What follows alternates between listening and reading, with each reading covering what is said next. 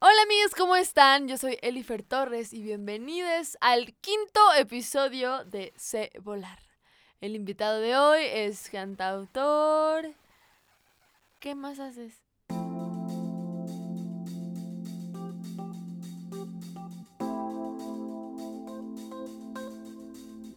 Esto es Sé Volar con Elifer Torres. Un podcast de cuarentena. Y él es cantautor increíble, creativo, Sebastián Romero. Hola, oye, pues estoy muy feliz de que hayas aceptado esta invitación. Muchas gracias. Gracias por invitarme. Y oye, contigo quiero hablar eh, de algo muy particular y es que para dedicarte a lo que amas hay que aventarse al vacío, literal, ¿no? O sea, hay que dejar que el miedo se elimine por completo en nuestras vidas o utilizarlo como un trampolín o como un impulso. Y, y te digo esto a ti porque tú eres cantautor, músico, te dedicas 100% a la música, vives Ujú. 100% de la música, te va súper bien y te encanta. Y fue algo que obviamente tú no sabías que iba a pasar y no sabías que iba a llegar, ¿no? Y Sí. obviamente quieres seguir creciendo y todo, ¿no? Pero, ¿cómo fue para ti este proceso de decir, ok, quiero hacer música? ¿Cómo, cómo les digo a mis papás, no? Creo que eso es algo que no he platicado con, con mis demás eh, amigues que han venido. ¿Cómo les dijiste, uno, a tus papás? ¿Cómo descubriste tu pasión? Desde que iba en sexto de primaria, como que escribía textos y así.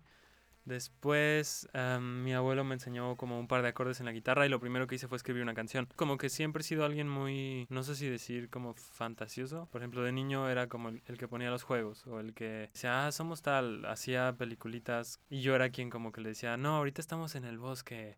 Nos persigue un dinosaurio. O sea, siempre tuve como esa, no sé si decir creatividad, ¿no? Entonces, como que siempre desde que vi que me quería dedicar a la música, tuve como en mente es, esa imagen de, de mí, ¿no? Me veía como la persona que admiraba en el momento, de verdad. O sea, cuando tuve como bandas ya más como por la, por la prepa, ensayábamos en el patio de la casa. O sea, grabábamos videos de, de que salíamos como de la casa y salíamos al patio y yo me imaginaba que estaba en el backstage, ¿no? Saliendo porque hubo un video de Arctic Monkeys como, como que hacían eso y yo lo, lo repliqué, pero mientras salíamos yo de verdad me sentía Alex Turner, ¿sabes? O sea, en la prepa yo me llegué a cortar el cabello como Alex Turner, pero chafa, ¿no? Y, y me ponía chamarras de piel, pantalones. No tenía pantalones entubados, entonces me veía mucho menos cool y no soy Alex Turner, ¿no? Y menos lo, lo era en prepa, entonces me veía como raro, yo creo, pero X, como que en, en, la, en mi cabeza yo me veía, yo sabía que no era Alex Turner, pero me veía como él, ¿sabes? Como A pudiendo ser lo que él era en ese momento para mí. Entonces, siempre tuve como esta, no sé si decir seguridad, pero viene más como de, de que, de que siempre lo vi muy posible porque de niño jugaba mucho a imaginarme mundos como que no existían, entonces siempre vi muy posible. ¿Y sientes que esta idea de, de verlo todo muy posible fue lo que ayudó a que no tuvieras miedo a decir, sí, fuck it, lo voy a hacer? O sea, que, que tú te veías en ese lugar. Pues siempre tuve miedo, pero por ejemplo hace poquito que, que hablaba contigo, te dije como que tú tienes un switch, no sé por qué, que cualquier cosa que vas a hacer, como que automáticamente lo pones hacia arriba como en el, en el de believe, ¿no? Como belief más bien, como de creo que lo puedo hacer y en el momento en el que prendes ese switch de que crees que lo puedes hacer, mágicamente puedes, o sea, es que, es que sí, es como un switch. Sobre todo en ti lo veo que, que lo tienes muy fácil. Por ejemplo, cuando hemos compuesto juntos, cuando hemos grabado juntos, eh, yo veo la facilidad que tienes y también vi como un- una evolución, ¿no? Por ejemplo, el miedo que te daba al principio y cómo fuiste perdiendo ese miedo y ahora el switch para componer, por ejemplo, lo tienes instantáneo porque ya sabes, creías que podías, entonces. O sea, sí da miedo, por ejemplo, mi papá quería que yo fuera piloto porque él quería ser piloto, ¿no? Mi mamá Y Pues- esto es algo que pasa mucho, que de Sí. repente los sueños que nuestros papás o algún familiar o alguna persona de nuestra vida no pudo cumplir, quieren que nosotros, nosotros cumplamos esa su- ese sueño, ¿no? O esa expectativa. Entonces, para ti fue así, ¿no? Que tu papá quería que fueras algo específico y luego, ¿qué más? Perdón, te interrumpí, pero quería decir eso, que, que tal vez no solamente te pasa a ti, sino que Sí, le claro. pasa a muchísimas personas, que alguien más se ve en sus hijos o se ve en alguien y quiere que, que tú que estás escuchando esto cumplas la expectativa de alguien y que estudies lo que a ellos les gusta, no lo que a ti. Y ya por eso lo quería comentar. Pues ahí hay como dos puntos. O sea, de entrada, creo que me gustaría decir que si hay algún padre, madre escuchando, tus hijos no son una extensión de ti, ¿no? Son individuos por separado. O sea, y está la otra parte donde los padres lo hacen a veces porque buscan lo mejor para nosotros dentro de lo que saben. Por ejemplo, mi papá, que es lo que sabía, que se dedica como a, a, a la logística y así, em, pues él conocía de aviones, entonces él dijo, ah, pues claro, seguro está súper padre ser piloto, les pagan bien, como es lo mejor para él, porque eso es lo que él pensaba, ¿no? Ujú. Sí tuve miedo, obvio. De hecho, yo estudié un año de psicología porque me interesaba la psicología a mí. Pero yo sabía que lo que yo quería en realidad era música, siempre, porque siempre tuve una banda de lado, siempre, siempre, siempre, siempre. Y pues en realidad lo más difícil fue decirle a mis papás que, que me iba a salir de la carrera. Y por ejemplo, ¿cómo te diste cuenta? O sea, porque yo creo que a muchas personas les pasa que entras ya a la carrera y sientes que ya no hay vuelta atrás. Cuando Claro. no es cierto. Cuando, sí, no importa. Neta, gracias papá, mamá, tío, tía, persona. ¿Cómo tomaste esa decisión de de decir, güey, sí puedo hacer lo que yo quiero? No tengo que estar aquí estudiando psicología. No porque no te gustara la psicología, pero no era tu sueño, no era lo que querías perseguir. Entonces, ¿cómo, cómo fue para ti vivir ese proceso? Y, y lo digo por los demás, ¿no? Que pueden estar en sus casas como, no me quiero salir porque ya invirtieron, porque ya no hay vuelta atrás, porque ya me inscribí, ya estoy en examen, ya pasé un año. Sería tonto no salirme. Ok, Perdón, salirme. Y al- sería tonto salirme. Y al revés, sería Sí. tonto no salirte. claro. O sea, yo creo que siempre prioricé, o sea, igual iba a sonar medio egoísta, pero mi felicidad, ¿no? O sea, Obvio. Pasamos de repente por una situación familiar ahí fuerte donde dije, wow, no puedo estar perdiendo mi tiempo haciendo algo que no me gusta, ¿no? Pero no creo que tengas que pasar por una situación muy fuerte para darte cuenta de que vale la pena perseguir tus sueños, ¿no? Y, y poner tu felicidad en primer lugar, ponerte a ti primero. Me acuerdo que de hecho yo entré primero en negocios internacionales, ¿no? Porque mi papá me dijo como, bueno, si no vas a ser piloto, pues algo de negocios, ¿no? De comercio, lo que sea. Mi primer día fue de negocios internacionales y ese mismo día dije como, ¿qué estoy haciendo aquí? Pero sí es- fue poner mi, mi felicidad y lo que a mí me interesaba y que era lo que yo sabía que, que en lo que yo era bueno, ¿no? Porque si te gusta, pues tienes más chance de que seas bueno porque ya lo disfrutas y- Claro. y, metes más horas sin darte cuenta. Entonces, entonces como que siempre tuve mucho, muy presente esta opción de, digo, esta idea de hay opciones, pero siempre poniendo primero mi felicidad, porque desde el momento en el que yo me salí de la escuela, ya que mis papás se enteraron que ya no iba a clases, les habló el coordinador y no sé qué, se armó todo un show, desde el momento en el que yo me salí y ellos ya sabían todo el secreto, el estrés se fue, ¿sabes? O sea, Claro. lo estresante era como decirles, oigan, no, no, no estoy yendo a la escuela. Todavía, de hecho, sueño que sigo yendo a la escuela y que no les he dicho. O sea, que, que estoy como en otro lado y que, rayos, no fui a la escuela, mis papás se van a enterar y me despierto y es como, ah, no, que ya tengo 25, ya, ya no voy a la escuela. Como, disculpa, no tienes 23 años. No, no, no, los rumores son falsos. Eh, algo que quiero agregar aquí es que al principio dijiste, al principio de que nos contaras esta, esta historia, dijiste, "Mm, tal vez es egoísta, y no, no es egoísta. De repente confundimos el amor propio y el autocuidado y el ver por nosotros mismos con egoísmo. Y, o quiero que las personas tengan, o sea, amigues, tengan claro que no es ser egoísta en lo, absoluto, en lo absoluto, es más bien ver por tu felicidad primero, y eso no es ser egoísta, porque así tendría que funcionar la vida. Nosotros vemos por nosotros mismos primero, crecemos, evolucionamos y podemos después ayudar a otros seres ya con nuestro crecimiento, evolución y nuestra Ajá. propia plenitud y felicidad. Y, y yo creo que si todos en el mundo nos preocupáramos por ser felices nosotros primero y hacer lo que queremos y soñamos y, y con lo que nuestra alma está en paz, seríamos personas más empáticas, mejor conectadas con los demás y por ende, pues la unión, estaríamos más felices. Así que no es egoísta, perdón, continúa. Ok, estoy de acuerdo. Eh, ya no me acuerdo qué estaba diciendo. Ah, bueno, entonces el estrés se fue. En el momento en el que les dije a mis papás y se enteraron y me regañaron y lo que sea, el estrés se fue. Y sí les dije como, a ver, dame un año, quiero hacer esto de la música. ¿Cómo le explico? Siempre, siempre hubo como una duda como de, sí, pero es que es muy difícil. Sí, pero es que es muy difícil. Y, y es una duda que al final no era tuya. Era una duda que otras personas metían a tu cabeza, como a mí cuando quería ser actriz y me decían, es que no la vas a hacer, es que te vas a morir de hambre, es que es súper difícil, es que ese medio es bien cerrado. Y al final es gente que ni conoce medio, Que no son actores. que no son actores y que, y que en realidad también tiene miedo de buscar sus propios sueños, entonces buscan apagar también los de los demás, inconscientemente, no porque no quieran, no te amen o no porque no les caigas bien, ¿no? De verdad creen que no se puede. O de verdad, es exacto, o de verdad creen que no se puede. O sea, que, que de verdad en su cabeza no existe la posibilidad de triunfar en lo que amas. Y, y eso no es verdad. O sea, sí se puede y, y lo que tú dices es, es tener ese Es que es el switch, switch. Dispuesto a decir, sí, ya, lo aprendí a que sí se puede y sí se puede. Y, y no hay nadie que te quite de, de esa idea. Aunque mis papás me decían que no se podía y no se podía, yo decía, lo quiero intentar porque yo ya me veo como, como Alex Turner, como los artistas que, que admiraba, ¿no? Y ya también mi papá como que siempre fue alguien muy independiente, entonces, ¿cómo quería él que yo siguiera como lo establecido cuando él fue alguien Que no lo hizo. que no lo hizo y es mi ejemplo, ¿no? O sea, tus padres son como el primer ejemplo. Algo que también me gustaría preguntarte, explorar, es ¿cómo fue? ¿Cómo decidiste entrar a tu primer, eh, no sé si escuela de música o, o, tu primer acercamiento a la música? Ya, ya dijiste que fue desde chiquito y todo, pero como cuando dijiste, ya lo voy a formalizar, basta de juegos, basta de que psicología, que si finanzas, que si piloto, que si... O sea, ¿cuándo fue que dijiste, sabes que ya, full música, full concentración, este es mi trip? Pues primero intenté muchas cosas. Okay. Por ejemplo, tenía una banda que se llamaba Books and Giraffes, llamaba. Y grabamos varias canciones y lanzamos dos EPs, uno en español, uno en inglés. Eh, hicimos como muchas cosas, intentamos usar redes sociales. O sea, y como que me di cuenta que, que, no, que no funcionó y era por algo y yo quería saber por qué. ¿Me explico?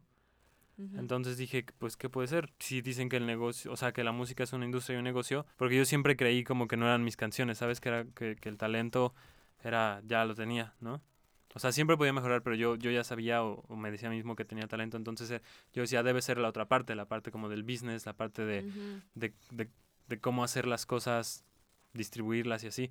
Entonces me metí a un diplomado en, el, en una escuela donde no respondieron nunca a mis preguntas, porque yo decía, como artista independiente, ¿cómo hago para, para darme a conocer con cero fans, con cero escuchas? Y en esta escuela me decían como una semana de anticipación de una precampaña de lanzamiento y después buscar a medios y era como, pero a mí nadie me escucha.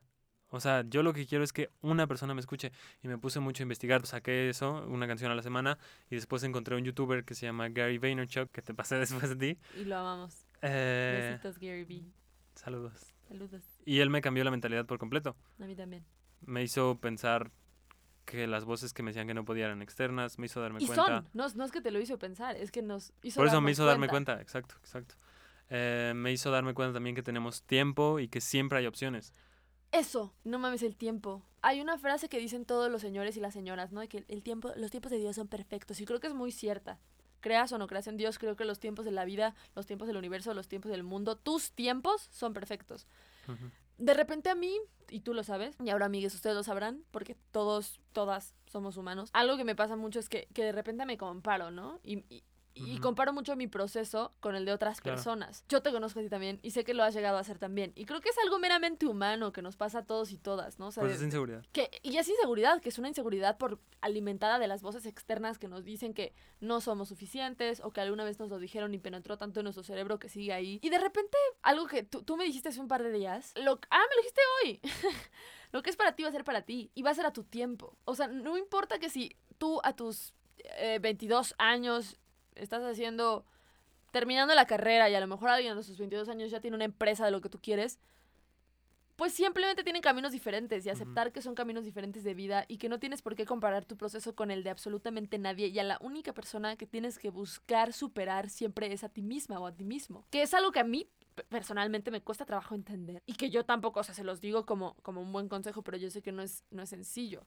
Entonces, algo que yo empecé a hacer fue darle un follow a las personas que me hacían sentir insegura, honestamente, uh -huh. ¿no? O sea, ahorita afortunadamente tenemos ese poder de seguir voces positivas, como a mí. Ah, o sea, es, es, una broma. Pero como a Gary Vaynerchuk, ¿no? Como sigo también a otra cuenta de, de que se llama Cultura Positiva. Sigo a, a cuentas que me hacen sentir bien. A, cuentas que me hacen sentir inspirada, que me hacen entender que mi proceso es solo mío y que nada tiene que ver con si a los demás les va bien, ¿no? Porque el otro día no sé si lo leí o lo vi o no sé dónde lo vi ni, ni me acuerdo, pero pues que en, en el, digamos que el éxito, es que me caga la palabra éxito, digamos que sí, pues sí, que el éxito es una montaña, ¿no? Hay espacio suficiente para todos, para todos. Que a lo mejor alguien llega más rápido porque llegó en avión, qué chingón, ¿sabes? Felicidades.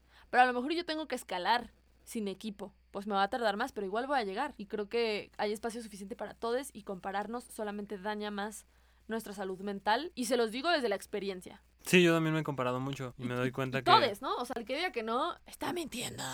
Y, y no voy a decir que yo lo descubrí, sino Gary Vee también lo dice. Comparar cada segundo que inviertes pensando en lo que está haciendo alguien más es un segundo que pierdes pensando en qué quieres hacer. Tú, ¿qué tal que ni siquiera sabes bien qué quieres hacer y estás viendo que tus amigos ya saben? Bueno, pues en vez de, en vez de ver que tus amigos ya saben, buscas qué quieres tú. Piensa qué quieres hacer, intentar cosas.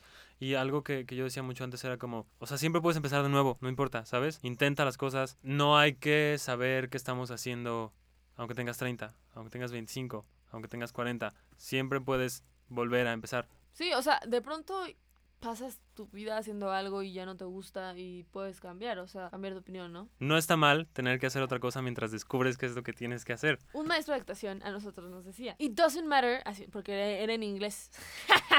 bueno, no, se los voy a decir en español. Nos decía, no importa si trabajas de mesero o si trabajas de, no sé, conductor de Uber, de lo que tú quieras.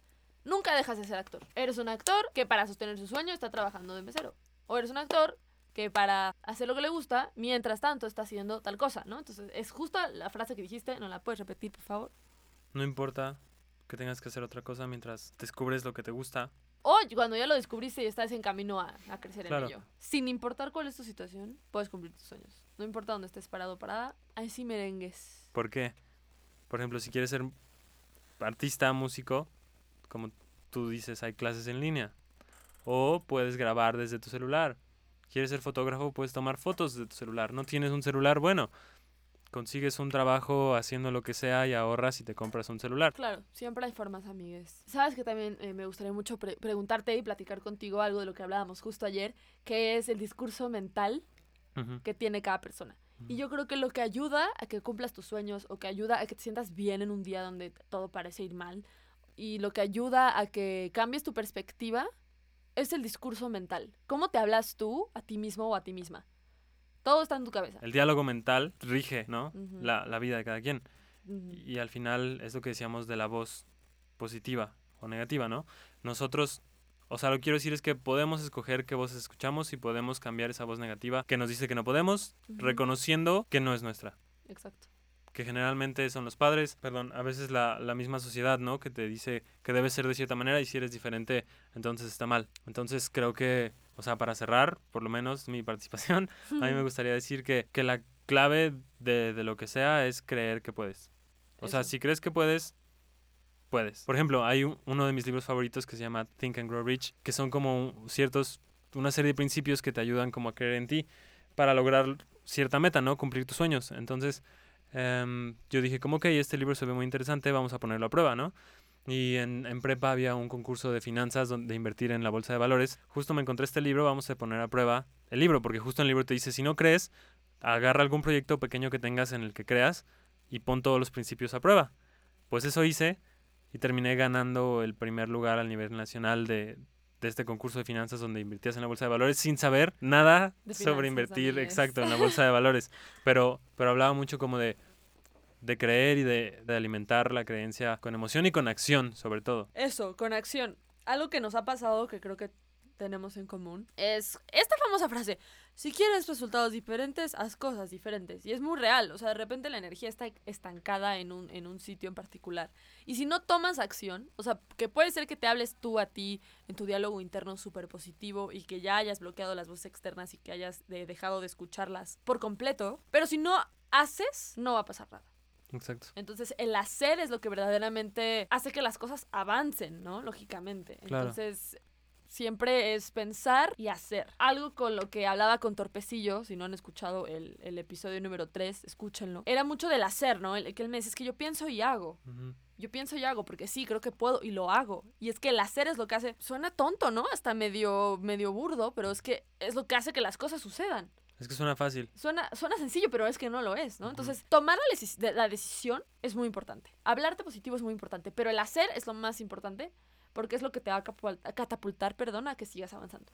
Sí, de repente, por ejemplo, pensar de más o, o cuestionarte demasiadas cosas o planificar de más o pierdes tiempo. No, más bien, si haces te das cuenta si tienes que cambiar algo o no. Y ya, ¿no? O sea, ¿cómo sabes si un plan funciona si no lo pones en acción?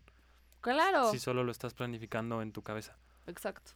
Entonces, yo concluiría con eso. Prueba primero hay que creer, sí, exacto, pero primero hay que creer que puedes hacerlo para después hacerlo. ¡Qué hermoso! Démosle un beso a Sebastián. Bueno, ¿y algo que te hubiera gustado que te dijeran a tus 17 años o que te hubiera gustado saber antes?